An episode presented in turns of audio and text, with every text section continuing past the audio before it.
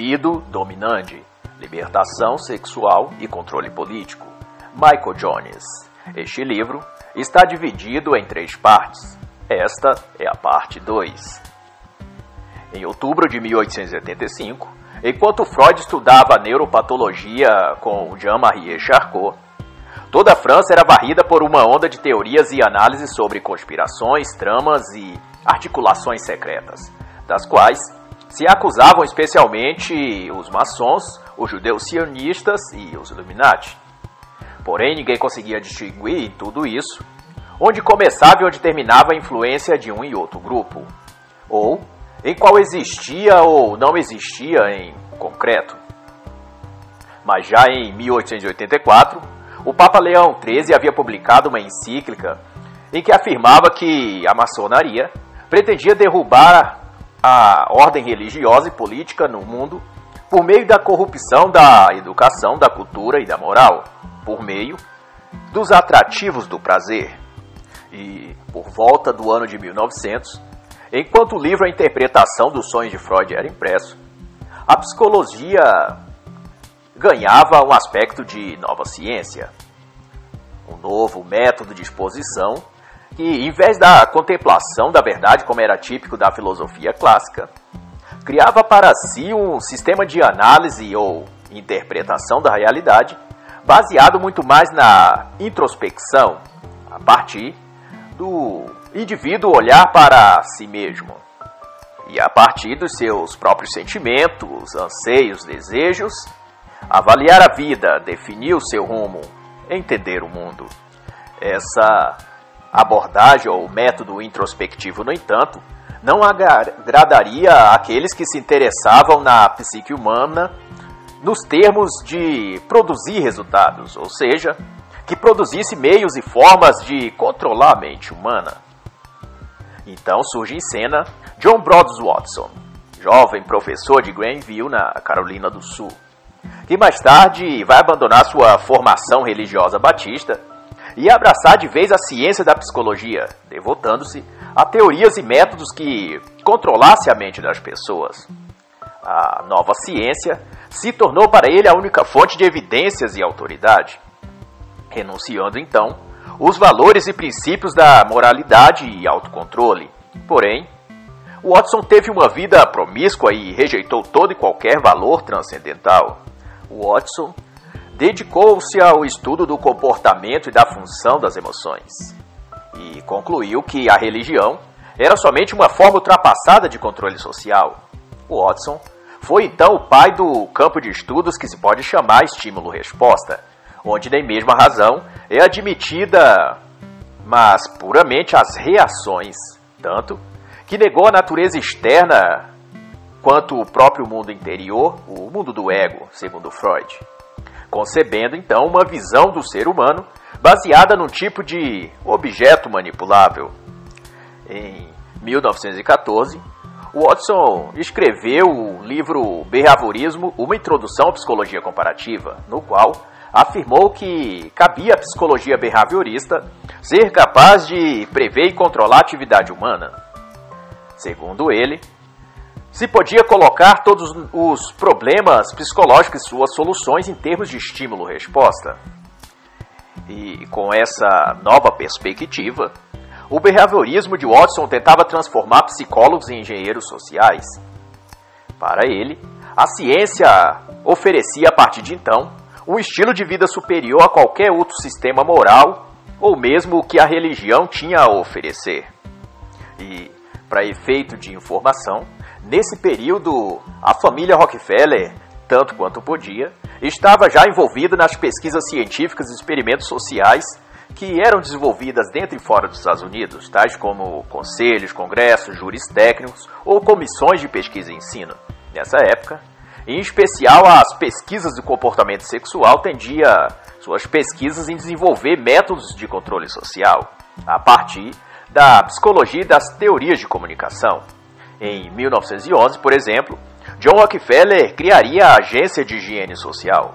Mas um pouco antes disso, por volta de 1909, Sigmund Freud e Carl Jung, seu aprendiz, já difundiam sua nova ciência pelo mundo e cativava a muitos.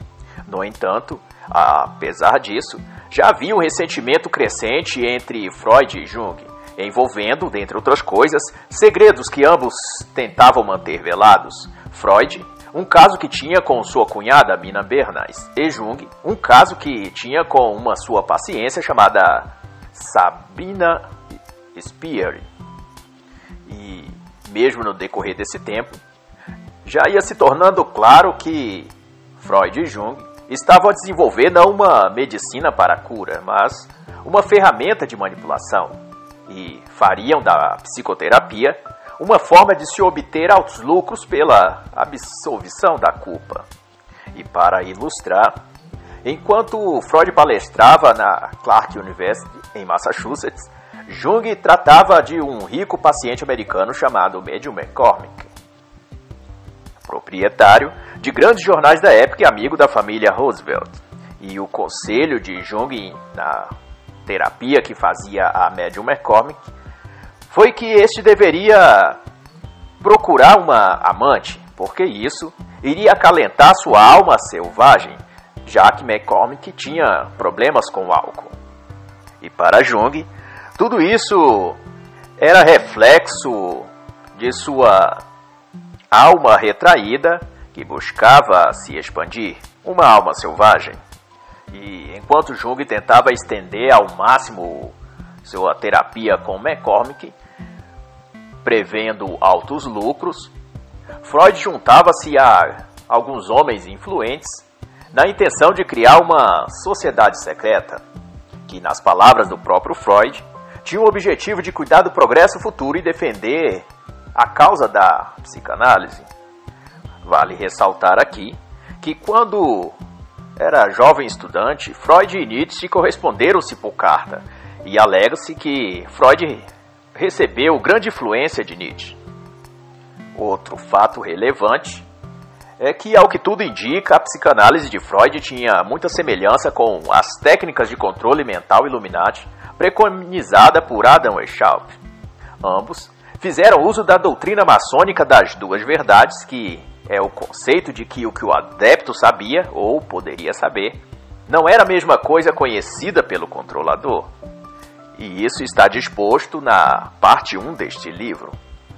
Para efeito de comparação, conforme Christian Thomasis disse, falando do Iluminismo em 1691, a nova descoberta de uma ciência bem fundamentada, capaz de reconhecer as coisas ocultas nos corações de outros homens, mesmo contra sua vontade, a partir dos detalhes de suas conversas diárias, o que indica, entre outras coisas, que a psicanálise, assemelhando-se a esse método Illuminati, eram então verossímeis. E se isso for verdade, a psicanálise não era uma terapia, mas uma forma de controle psíquico. E mais adiante, em 1933, as teorias de Freud já tinham invadido a América e Walter Lippmann fora um dos mais convertidos entusiastas do Evangelho de Freud. Nomeado editor assistente do jornal New Republic, tornou-se o catalisador de uma nova ideologia chamada Novo Liberalismo. E o freudismo, graças a Lippmann, espalhou-se entre os intelectuais e entre os esquerdistas americanos, especialmente numa região de Nova York chamada Greenwich Village, que será marcante na trajetória de muitas outras personalidades. Dali por diante, e por intermédio dessas teorias freudianas, seus difusores remontavam às ideias de libertação sexual através da indulgência sexual que os ensinos de Freud concedia. E, sob a bandeira da liberdade de expressão em questões sexuais, criou-se pelas mãos de Ed Bernays, sobrinho de Freud, uma verdadeira indústria de, da propaganda, da mídia de massas e das relações públicas. Bernard chegou a dizer em sua obra de 1928, chamada Propaganda, que somos dominados por um grupo relativamente pequeno de pessoas que compreende os processos mentais e padrões sociais das massas. Mas, semelhante a Freud, as teorias de Jung também faziam fama. E no auge do sucesso das teorias junguianas e de seu método de tratamento semelhantes ao de Freud, Edith Rockefeller se apresentou em Zurique, na Suíça, para se tratar com Jung de uma depressão advinda da morte de sua filha Edita. Jung já havia tratado cinco anos antes o marido de sua irmã, Matthew McCormick, e viu na família Rockefeller uma fonte potencial de financiamento de seus estudos e pesquisas. E por 10 anos, Jung convenceu Edith a se tornar também uma terapeuta junguiana e a submeteu a um tratamento psicologicamente invasivo baseado em astrologia e espiritismo. E, como resultado, Edith tornou-se tão transtornada que não saía mais de seu quarto de hotel, o que concorreu para seu divórcio e, posteriormente, uma morte indigente em um hotel em Chicago. Mas antes disso, Jung já havia persuadido Edith a lhe doar 2 milhões de dólares. Tudo em nome da causa da psicanálise. E, nesse sentido, tanto Jung quanto Freud eram suspeitos de criar uma nova terapia, cujo objetivo era tirar dinheiro de seus pacientes. Em carta a Ferenc, Wilhelm Flyers e Peter Swales, além de expressar seu rancor a Jung e acusá-lo de explorar financeiramente seus pacientes, Freud se declara frustrado também em relação aos seus próprios pacientes, chegando a dizer a Ferenc que seus pacientes eram lixo, bons somente para ganhar dinheiro e para o estudo. A psicanálise, disse Freud, não pode ser útil a essas pessoas. E um caso emblemático referente a isso foi o caso de Anna von Leben, em que Freud chegou a admitir exercer um controle psíquico sobre ela, prolongando seu estado psicológico por meio de intermináveis sessões diárias de terapia. E o objetivo não era a cura, mas o controle para o ganho financeiro. E outro caso que merece nota e demonstra o caráter e objetivo de Freud está no caso Horace Frink, em 1921. Frink era também psicanalista e precisava passar pela análise como requisito para sua certificação. E durante esta, Frink revelou um desejo sexual por uma certa mulher rica de nome Angélica Biju. E, mesmo sendo Frink casado, Freud o incentivou a deixar sua esposa e envolver-se com Angélica. E isso fez porque viu na possível amante rica uma oportunidade de ganhos financeiros. E tanto mais tarde, Freud iria confessar, conforme demonstra Lavinia Edmonds, em 1988, que teve de ler a mente de Frink e, após descobrir sua atração sexual por outra mulher, sendo ela rica, incurtiu em Frink a dúvida sobre uma atração sexual homoafetiva pelo próprio Freud. E, como forma de compensar ou superar esse desejo homossexual, Freud lançou a isca de que Frink poderia dos recursos de sua amante, fazer uma doação financeira aos fundos psicanalíticos. Outra vez, tudo é feito em nome da psicanálise. E, como resultado, Fink se separou de sua esposa e casou-se com Angélica. Sua ex-esposa, porém, passou então a viver de hotel em hotel com seus dois filhos, contraiu pneumonia e faleceu.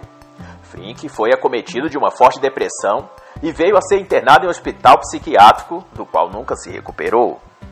Mais tarde, a própria Angélica Biju, a nova esposa de Frink, veio a descobrir, por carta recebida do próprio Freud, o verdadeiro interesse por trás da psicanálise freudiana. Nas palavras de Freud a ela, estou extremamente triste por vocês, mas o ponto em que falharam foi realmente o dinheiro. Isso porque nem Frink nem Angélica haviam feito a oferta em nome da psicanálise para Freud. Nas palavras de Michael Jones, que vai explicar todas essas características da psicanálise de Jung e de Freud, ele vai dizer: a psicoterapia chegou à sua posição de poder na América segundo a trilha da libertação sexual, pois os indivíduos desejavam a permissão de transgredir a lei moral e os terapeutas freudianos e junguianos estavam dispostos a concedê-la desde que se pagasse o preço exigido por eles. Mas tudo, é claro, em nome da psicanálise. O ano agora era 1914, e nesse período, Margaret Sanger, recém-casada com William Sanger, chegou com seu marido a Greenwich Village, em Nova York. Kissinger logo aliou-se ao Partido Socialista e se tornaria então o ícone do movimento feminista. Havia uma fermentação social e intelectual premente na sociedade da época, e não obstante, a defesa que Sanger fazia em relação à liberalidade sexual se mostrou um feitiço que se voltaria contra seu próprio relacionamento. E, no verão de 1913, ela passou a ter um caso extraconjugal e um profundo envolvimento com drogas. Veio logo em seguida se separar e casar-se, mas não com esse amante, mas com um terceiro.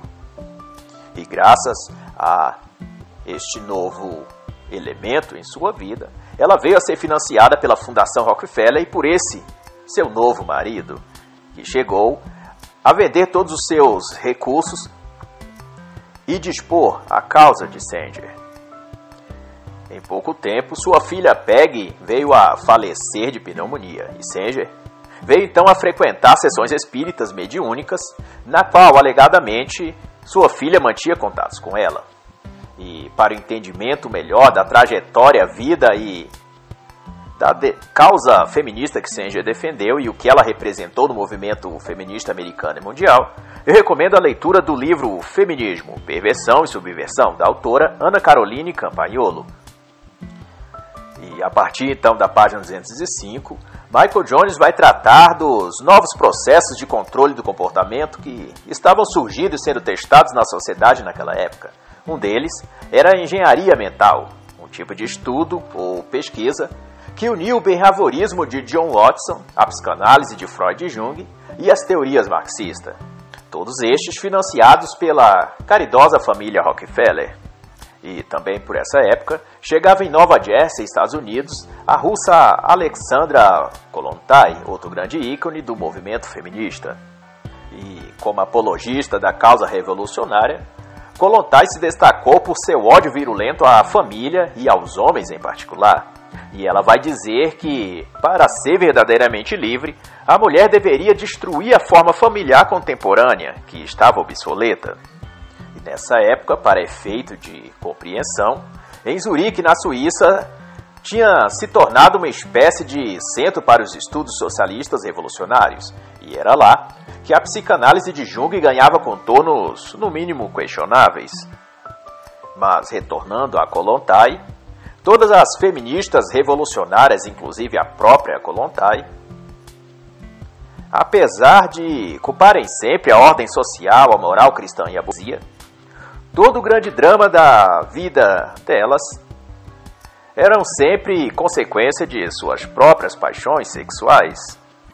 E enquanto os Estados Unidos entravam na Primeira Guerra Mundial e a Rússia vivia sua própria guerra particular comunista, Vários casos semelhantes ao que ocorreu a Margaret Sanger e a seu marido William após mudarem-se para Greenwich Village, em Nova York, e terem se envolvido com o Partido Socialista. Semelhante aconteceu a diversos outros personagens da vida pública, política e artística, como Max Eastman, escritor, poeta e socialista proeminente americano, Florence Dashon, atriz de Hollywood, Charlie Chaplin e vários outros, era o chamado efeito Village. Nas, pal Nas palavras do autor, a Village estava cheia de pessoas que queriam a libertação das exigências da lei moral. A Village se tornara um grupo de apoio para aqueles que estavam cansados do casamento. Surge então, num cenário em 1919, uma disposição maior em utilizar os meios de comunicação, que eram revistas, cinema, rádio e televisão, como instrumentos de persuasão para a finalidade de controle político. E nesse aspecto, Bernays, sobrinho de Freud, em coluio com Walter Lippmann e George Creel, e indicado como chefe do Comitê de Informação Pública, desenvolveria teorias de controle da comunicação e de guerra psicológica. A ideia era criar uma categoria de ciência para os meios de propaganda, para que todo meio e forma de manipulação do comportamento tivesse a partir de então o selo da permissão racional de uma técnica supostamente científica. E assim que a guerra acabou, a Primeira Guerra Mundial, Os conhecimentos desenvolvidos para estes fins foram oferecidos por Lippmann e Bernas à comunidade empresarial que podiam pagar por eles. E ao fim disso, as técnicas apreendidas foram utilizadas como métodos de publicidade a fim de produzir um exército de consumidores. E estas técnicas, tão logo que aplicadas, concorreram para a erosão da família, da tradição e da religião como figura de autoridade no meio social. E em seu lugar, foi posto que a ciência da comunicação era então a nova autoridade social. Nas palavras do autor Michael Jones, o liberalismo foi forçado a se tornar um instrumento de controle social, ao erudir a tradição e a moral. E a lógica era clara: se há um deles, um Deus, a religião não pode existir. Se não há religião, a moral não pode existir. Se não há moral, não pode existir o autocontrole. E se não há autocontrole, não há ordem social. Sem ordem social, o caos dos desejos entra em competição. E decorre disso a finalidade para a qual Bernays sinalizou em seu livro chamado Propaganda. A propaganda, ou a publicidade, é o instrumento moderno pelo qual se pode extrair a ordem do caos. E ocorreu que, com os recorrentes escândalos e desvios sexuais dos proponentes da psicologia behaviorista, como Watson, o fez abandonar então as pesquisas e se dá a trabalhar também no ramo de publicidade, a exemplo de Bernays. E tal como Bernays, John Watson passou a dedicar-se à guerra psicológica por meio da propaganda e dos meios de comunicação, isso na década de 1920. E como mais tarde veio a ser admitido, lá por volta de 1983, a principal intenção do, das agências de publicidade era produzir uma massa de consumidores sob a falsa bandeira da americanização do mundo pós-guerra. E uma das evidências mais notórias do efeito da propaganda de massa e manipulatória dessa época, por exemplo, foi a mudança do hábito dos americanos no consumo de pão. Em poucos anos, o produto que era tradicionalmente produzido e consumido de forma caseira, como um quesito da união familiar ao redor da mesa, foi abruptamente dos 10% que era produzido e consumido fora dos lares, nas padarias e fast foods, para 60%. E esse índice foi reduzindo ainda mais no decorrer dos anos. Outro exemplo, também citado pelo autor, foi o dos cigarros ou charutos. Em 1904, o valor da produção de charutos era 13 vezes maior do que dos cigarros. Os charutos eram consumidos prioritariamente por homens e tinha atrelado a ele um estigma cultural ligado à vida no campo. Com a guerra da propaganda, os consumidores foram persuadidos de que os cigarros eram modernos e os charutos não eram. Daí, as gerações de homens e mulheres que se seguiram optaram pelo consumo de cigarros para se sentir participantes de uma conduta social vanguardista e atualizada. Ninguém queria sua imagem ligada a um produto rústico e cafona. A moda era os cigarros, não sabendo que tudo era apenas uma propaganda. E uma observação que o autor vai fazer na página 281 é de que o behaviorismo pespontou como a nova ciência do comportamento na década de 1920, e seus precursores, como John Watson, eram os agentes perfeitos para inserir seus métodos de guerra psicológica em grande escala na indústria da publicidade. A publicidade, observa o autor, tornou-se logo um laboratório no qual o mundo empresarial testava as alegações dos behavioristas contra a realidade da natureza humana. E, por volta de 1922, a psicologia behaviorista, a publicidade de massa e a disposição liberal sexual resgataram o pensamento racionalista pautado em Kant, Nietzsche e Schopenhauer, e não faltaram vozes vociferantes contra a fé cristã, contra a moral religiosa e contra os princípios da família. E na esteira de tudo isso, começou-se a propagar junto a tudo que de ruim já se havia no veio social do povo americano, as conceituações nos moldes como ainda vemos hoje de lei do homem branco ou moral do homem branco. Isso se referindo ao racismo, à guerra entre brancos e negros, que ganhava agora contornos de revolução social comunista e de liberação sexual. E um personagem que marca esse fato, esse momento da história é Claude McKay. Este, um jamaicano emigrado para Nova York, poeta, comerciante falido, negro e homossexual. McKay tinha contato com o preconceito racial nos Estados Unidos e, embora em um grau muito menor, desenvolveu não apenas uma aversão ao branco ocidental, mas também tentou fazer disso, da questão da discriminação racial, um meio dele próprio enriquecer. E as considerações de Michael Jones sobre isso será de que, em certo sentido, McKay precisava da situação racial nos Estados Unidos para justificar sua rebelião contra a lei moral. E embora colocasse a culpa de suas frustrações pessoais e sexuais na comunidade de héteros branco da classe média, certamente seus desabores tinham mais a ver com sua dura convivência com seu pai, um homem rígido e cristão exigente do segmento presbiteriano calvinista. E vai dizer o autor, embora exagerados tenham sido todas as alegações de McKay quanto ao racismo e à discriminação, que ele próprio sofreu. A culpa, porém, não poderia ser atribuída aos brancos, já que o seu pai, que lhe causou todas as suas frustrações, era negro.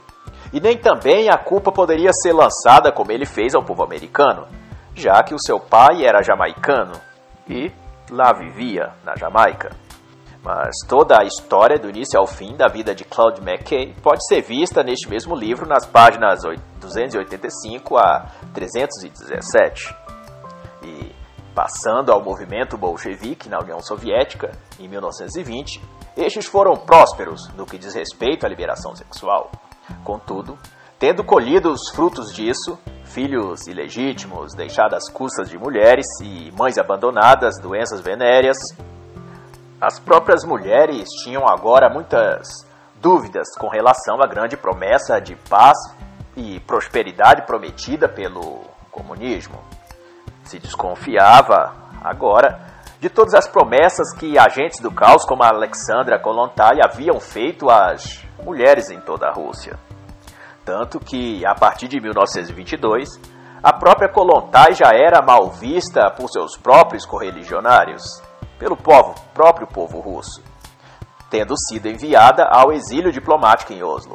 Ela havia perdido seu status de ministra do governo revolucionário e tudo o que ela representava em termos liberais de sexo, de conduta sexual, era então hostilizado por causa de tudo que havia trazido de ruim para o povo russo. O próprio Lenin chegou a declarar que a disseminada hipertrofia de tudo o que é sexual não dá alegria e força à vida, mas apenas a destrói. E a conclusão de Michael Jones sobre isso será que o sexo liberto da ordem moral leva invariavelmente ao caos social e ao horror pessoal. E o caos social foi sempre a desculpa de que o tirano precisa para impor sua própria forma de controle no lugar da ordem moral que houvera sido extinta. E na página 348, Jones vai mostrar toda a perfídia do que veio a se tornar o movimento político, social e cultural mais bem sucedido da história, que foi o casamento das técnicas da psicologia behaviorista com a indústria das relações públicas, ou publicitárias, como seria mais correto dizer. E um caso que bem exemplifica isso foi o de que, para aumentar seu mercado de consumo, a indústria de tabaco investiu massivamente nas agências de publicidade para que seduzisse as mulheres e as transformasse em seus novos consumidores. E de propaganda em propaganda, com slogans como Mulheres, acendam as tochas da liberdade, ou algo que remetesse a um sentimento de libertação, as mulheres foram manipuladas e convencidas de que deveriam romper o elo com todas as tradições, a família, a igreja, o marido e os filhos. Tudo isso em nome da liberdade. E o símbolo dessa liberdade era o cigarro. A mulher que fumava era uma mulher livre. E essa veio a ser a campanha publicitária de maior sucesso de todos os tempos. Todavia, por trás de todo o sensacionalismo do dinheiro envolvido e de toda a perspectiva de felicidade que era prometida às mulheres, estavam aqueles que, nas sombras, moviam as pessoas como peças num tabuleiro de xadrez. e claramente fazia as jogadas certas para conduzir a sociedade pelas vias da liberação sexual e do controle político. E o passo a passo desse movimento de libertação das mulheres quanto ao mercado de cigarros pode ser estudado nas páginas 348 a 352 deste livro. E as palavras do autor que encerrará a parte 2 deste livro será de que alguém que segue seus apetites além dos limites da lei moral não está se libertando da repressão, mas se escravizando. Só há duas opções: ou o homem se impõe o autocontrole aderindo à lei moral, que é a razão aplicada ao comportamento, ou ele se submete às suas paixões, o que significa se submeter ao controle externo daqueles que exploram a paixão e o vício para o seu próprio benefício econômico ou político. E assim, encerra a parte 2 do livro Libido Dominante, Libertação Sexual e Controle Político, de Michael Jones.